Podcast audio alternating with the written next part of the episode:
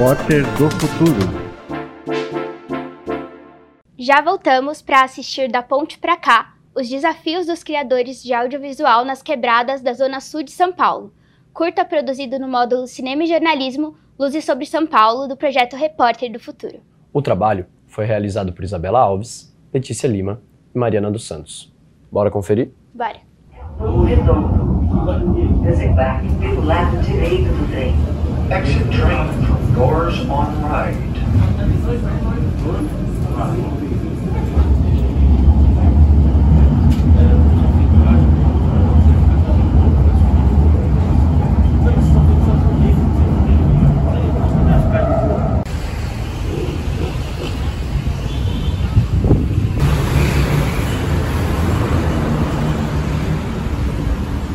Eu me chamo Lincoln Pericles, vulgo LKT, como sou conhecido aqui na Quebrada, sou do Capão Redondo. Sou cineasta, entre várias milhões de coisas que eu fiz antes, assim, tipo vendedor de loja, recepcionista, já fui. É, sou formado em montagem e manutenção de micro pelo Senai, mas aí posteriormente comecei a fazer cinema e faço cinema até hoje. Dentro da área do cinema, sou roteirista, sou produtor, Sou diretor, sou captador de som, faço edição de som, mixagem de som e montagem, que é o que eu faço bastante também para os outros. Som, teste, teste, som. Eu sou Bruno Maciel, tenho 24 anos, sou produtor audiovisual e eu sou da Zona Sul de São Paulo. Eu sou Thaís Helena Santos Escábio, nome artístico Thaís Escábio, tenho 44 já. Sou da região da cidade Ademar, Pedreira, e minha produtora é em Diadema, na cidade de Diadema. Bom, é, salve, eu sou Vicky de Carvalho, me reconheço como uma bicha preta não binária. Hoje eu, eu atuo aqui no Grajaú, extremo sul de São Paulo, é onde eu moro e é onde eu trabalho também. Eu faço algumas coisas, né? Eu sou designer, sou artista visual, é, também sou modelo, e, tra e trabalho com produção cultural. Né? Atualmente faço parte do coletivo Quebra Mundo, que é o coletivo de audiovisual e mídia independente, na qual eu tive a oportunidade de ser uma das idealizadoras. Cá estamos aqui atuando na nossa quebrada, fomentando a arte, a cultura e todas as movimentações artísticas e periféricas da nossa quebrada. Quando veio os DVD, eu lembro que vinha os extras dos DVD. Aí tinha os making off, tinha uns bagulho de produção. Aí eu comecei a ver ali e eu ficava, nossa, da hora. Tem alguém que faz isso. Porque antes quando você não sabe, você acha que só tá ali, né, o bagulho. Você assiste TV, assiste filme, você acha que aquilo ali acontece. Aí depois quando eu comecei a ver os making off em DVD, aí eu comecei a brisar, já querer fazer e tal. E aí, tipo, tem um tio meu, que é conhecido como Batata, tio Paulinho, ele era motorista de uma produtora. E ele começou a, a trampar como motorista e ele contava para nós, né, que tinha set de filmagem, essas coisas e tal. E aí é, eu lembro que eu começava a ficar, eu ficava muito encantado, assim, né. Eu, nós sempre assistia coisa junto de filme também, eu meu tio, né. Ele gostava muito de filme de kung fu, anime, eu puta, amo anime até hoje, assim, assisto muito anime, adorava. É, e aí meu tio contava e ele começou uma brisa assim, de, tipo, Lincoln, vamos começar a filmar fazer um negócio nosso, tá ligado? Tipo, filmar casamento, filmar batizado. E aí, posteriormente, ele passou de ser motorista da produtora, ele começou a trampar na produtora, fazer algumas funções de set, de filmagem. Então, ele foi pegando esse conhecimento e eu trocava muita ideia com ele. Então, ele foi a pessoa que me deu todo o apoio, assim, tá ligado? Depois, quando eu comecei a estudar cinema, tipo, depois, muitos anos depois, formalmente, ele me ajudou, sabe? Ele era a pessoa que, tipo, foi me levar na porta de um curso, assim. Ele falou, mano, você tem talento para isso, você tem que fazer isso, assim, tá ligado? Eu acho que foi desde pequena, porque a, a minha bisavó, ela gostava muito de filme. E nós íamos para casa dela só para ouvir ela contando o filme. Então ela contava o filme antes de passar. Ela falava assim: "Ah, esse filme é muito bom". E ela contava todo o filme. Aí e daí a gente ficava ouvindo ela contar sobre o filme, depois quando começava o filme a gente ia embora. então, eu gostava de ouvir ela contando, né? Minha paixão por cinema começou quando eu tinha seis anos de idade. Foi pela primeira vez no cinema e foi amor à primeira vista. No meu primeiro filme, eu dormi na sessão, Mas eu fiquei tão encantado com um pouco que eu vi que dali em diante eu decidi que é isso que eu quero para minha vida. E quando eu entrei na faculdade, no centro da cidade, eu encontrei pessoas de outras religiões, com outra, outra, outras realidades. E foi aí que eu percebi que São Paulo é muito grande. Meus colegas de classe, alguns já tiveram contato com audiovisual. Eu fui mexer na minha primeira câmera profissional foi na faculdade enquanto alguns já faziam documentários, etc. E para poder me encaixar nessa turma, eu jovem com 17, 18 anos, foi meio difícil. Foi difícil ser aceito, porque juventude é sinônimo de inexperiência. E quando eu terminei a faculdade, é, graças a Deus tiramos a nota 10 no nosso TCC, eu terminei a faculdade e encontrei um mercado de trabalho muito fechado. Eu não consegui emprego em lugar nenhum. E isso me frustrou, porque quando a gente é mais novo, a gente fala que quer ser diretor de cinema, as pessoas falam que isso é impossível, é como se fosse falar que você quer ser um astronauta, você quer viajar até a lua. Principalmente aqui na quebrada, porque eu não tinha nenhum ponto de referência, não tinha ninguém na minha quebrada que trabalhava com cinema. Então não tinha uma base, alguém para me basear. Eu, a minha relação com o cinema foi assim desde criança mesmo, né? É, sempre fui muito vidrada em em filmes de terror, principalmente aqueles terrores bem clichêzão, velhão, sabe? Aquelas coisas antigas.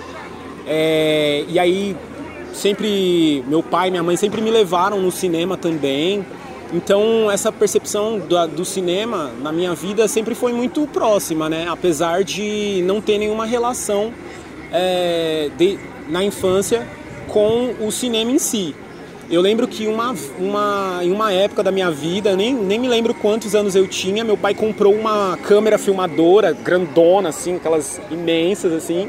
E eu lembro que não podia tocar naquela câmera, que aquilo lá era uma raridade, era uma relíquia. Na época ter uma câmera daquela era assim, é, impensável, né? Eu comecei a, a, entender o audiovisual assim, né? É, comecei a trabalhar com audiovisual a partir do momento que a gente iniciou é, com o coletivo, né? Que foi lá em 2016.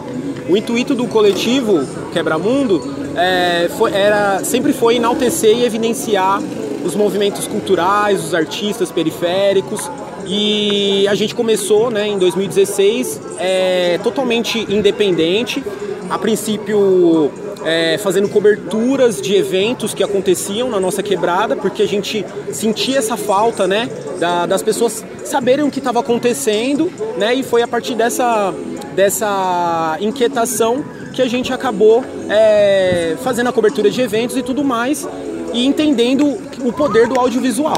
Quando eu comecei a fazer esse corre de cinema, não era tão popularizado ter equipamentos digital como nós tem. Tipo, vocês estão fazendo um bagulho com celular.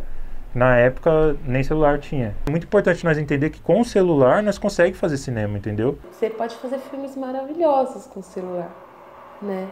E com a luz do dia, com, com um espelho para refletir a luz no rosto da pessoa. Então, assim, se você conhece a, a narrativa, você conhece a linguagem, você conhece. Então, gente, nós fazíamos muito assim, ah, nós criamos um trevle. Não temos grana para comprar, como que a gente faz? Aí a gente ficava olhando, falou, meu, é um carrinho. Como que anda? Ah, portão. Portão faz assim. Então a gente comprou um negócio de portão, comprou um negócio de skate, de, das rodinhas, colocamos, fizemos um negócio tipo skate, colocava a câmera na mão, serviu certinho, sabe assim? Montamos um, um treve. O último filme agora que vai estrear em Tiradentes tem a, tem imagem de celular. Porque eu acho que a gente tem que fazer com o que a gente tem na mão, tá ligado? Porque às vezes eu sinto que a burguesia quer dizer para nós que. Sabe aquela coisa, você chega na corrida e quando você chega ele fala assim: ah, não, aqui não é a linha final, é mais para frente. E aí a gente está sempre correndo. Tipo, ah, você tem um equipamento, mas esse não é de cinema. Você tem que ter esse aqui, o Super Mager Blaster, sabe? Mas eu acho que ter esses equipamentos é muito importante para nós, tá ligado? Não ter não pode ser uma limitação para nós, mas ter acesso é mínimo. Eu consegui reunir meus amigos no quintal de casa e aí nós gravamos o, uma cena de ação. Falei para eles, meu, sempre tive vontade de gravar uma cena de ação na faculdade. Vamos gravar uma agora? Eu não tinha fundamento. O que eu sabia de fundamento foi o que eu vi nos filmes do Jack Chan ou do Jean-Claude Van Damme e outros artistas de artes marciais que a gente vem por aí. E foi aí que nasceu o 10 conto. um filme que a gente fez no improviso, sem nenhum roteiro, mas com muito amor ao cinema. É um filme onde você encontra muito, muitas referências, até de Matrix, Rei Leão, Quentin Tarantino. E a gente postou na internet, sem nenhuma pretensão. Beleza, a gente fez esse curta-metragem aqui, ficou legal, vamos postar na internet. E viralizou. E aí a gente fez a continuação desse primeiro filme, Dois Contos. E conforme a gente ia gravando as cenas, as coisas iam acontecendo aqui no nosso bairro. E a gente parecia que a gente digitava o nosso destino, nosso destino. Como assim? Na semana que a gente gravou uma cena de, de feminicídio, aconteceu dois casos de feminicídio aqui no bairro.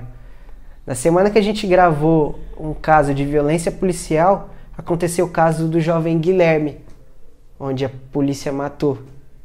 Na semana onde a gente gravou é, um caso de, de, de protesto e tudo mais, aconteceu um protesto aqui no nosso bairro, na Avenida Alvarenga.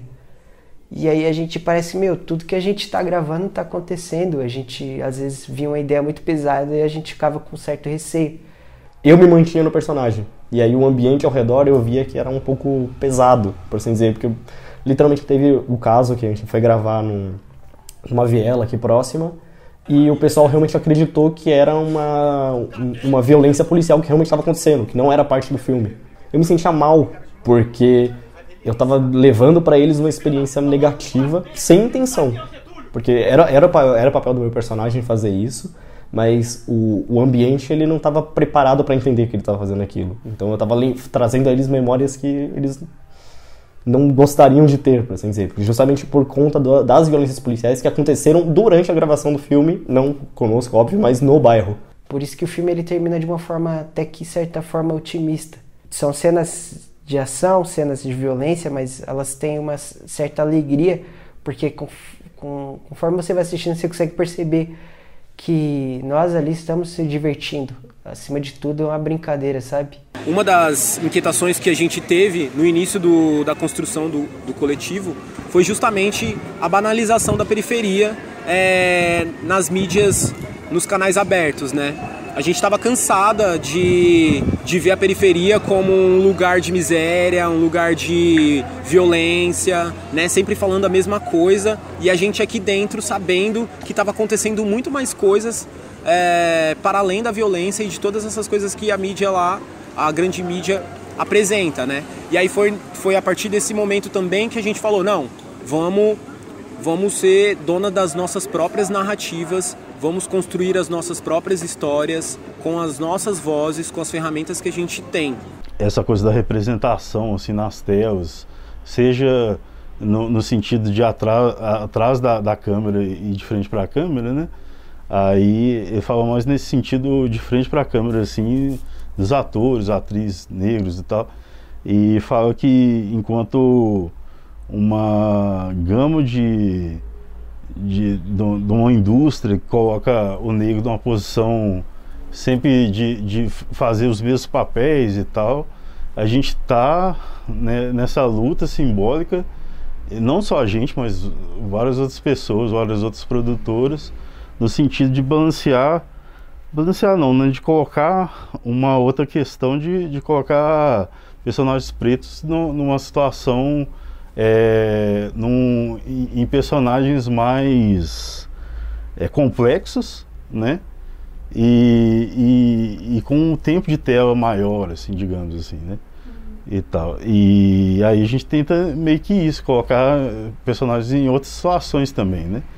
Não seja porque é, é isso, né? Tem isso também, mas é, é essa coisa de colocar personagens periféricos e pretos assim, sempre numa situação é, com envolvimento com tráfico de drogas, com envolvimento com violência, é, coisas desse tipo assim, é, é sempre muito difícil, né? De, de reverter essa, essa imagem que a população tem, né?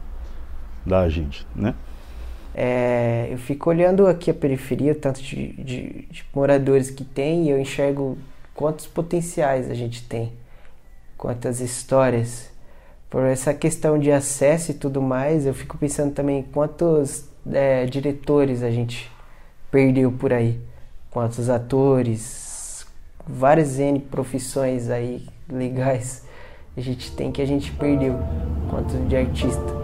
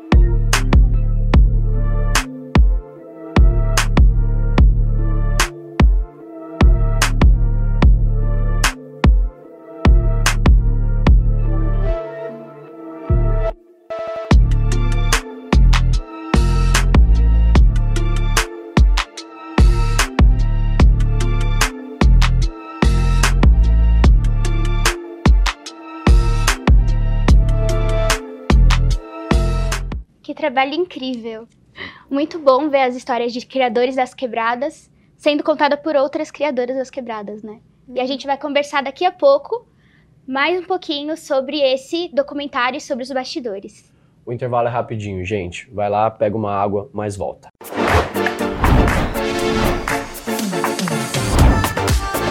Repórter do Futuro.